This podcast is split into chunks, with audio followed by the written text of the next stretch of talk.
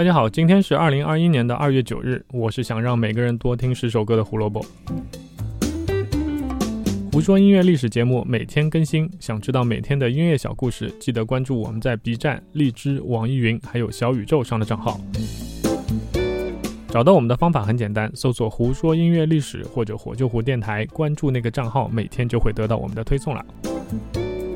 今天我们要继续讲披头士驾临美国的系列故事。如果你还没有听前天关于披头士第一次到访美国的第一集，记得去补补课，这样听今天的这期才会更带感一些。一九六四年二月九日，披头士四人第一次登上美国电视荧幕，参加了美国周日晚上最火的节目《Ed Sullivan Show》，让本已经开始发酵的披头士热潮一下子变成了全民高温。《Ed Sullivan Show》真正被美国观众所熟知，那也是二战以后的事儿了。而让他名声大噪的做法，就是找明星来演出。比如一九五六年九月份，猫王第一次在《Ed Sullivan Show》露面。起初，Sullivan 对于这种做法嗤之以鼻。他曾经说过，永远都不会让猫王上他的节目，因为猫王的表演没有什么了不起的。结果啪打脸，还要说一句真香。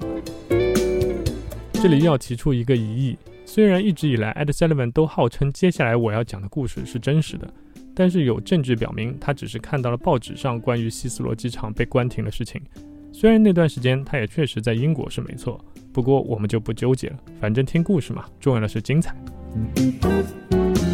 一九六三年九月三十一日，Ed Sullivan 和同伴因为制作节目的需要，所以要坐飞机，所以他们去了希斯罗机场。但是飞机不能起飞，因为有大批粉丝涌入机场。为了安全起见，机场暂时关停了。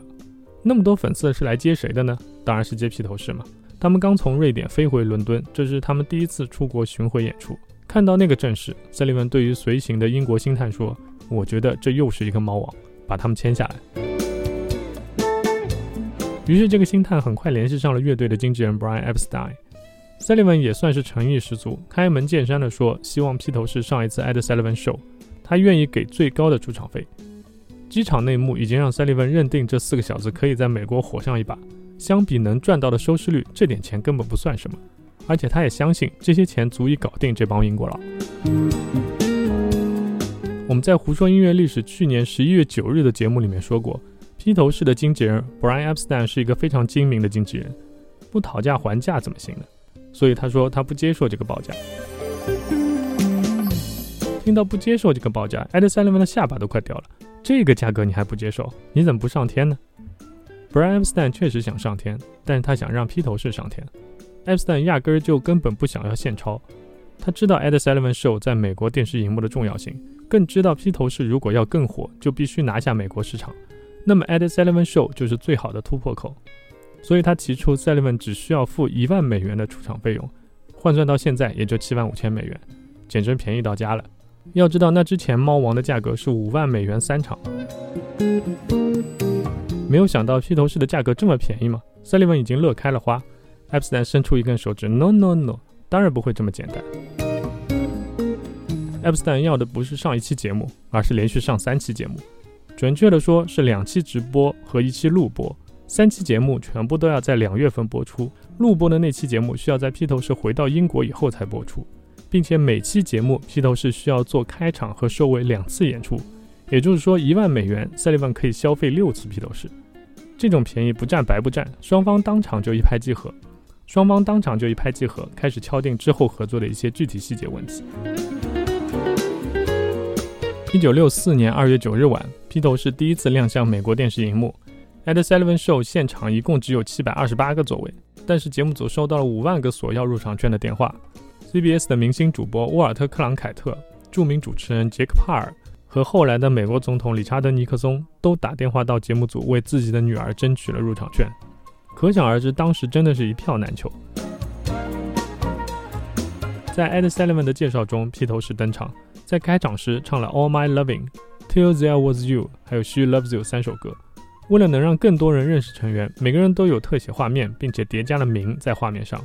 注意，他叠加的只是名，而不是姓名，也就是说，上面只出现了 Paul、Ringo、George 还有 John 这四个单词，不写全名已经很莫名其妙了。更好笑的是，在介绍约翰列侬的时候。John 下面还有一行小字，成为了电视历史上的经典。这行小字写着：“Sorry, girls, he's married。”对不起，女孩们，约翰列侬已经结婚了。当然那个时候还轮不到小野洋子，那个时候还是他的前妻。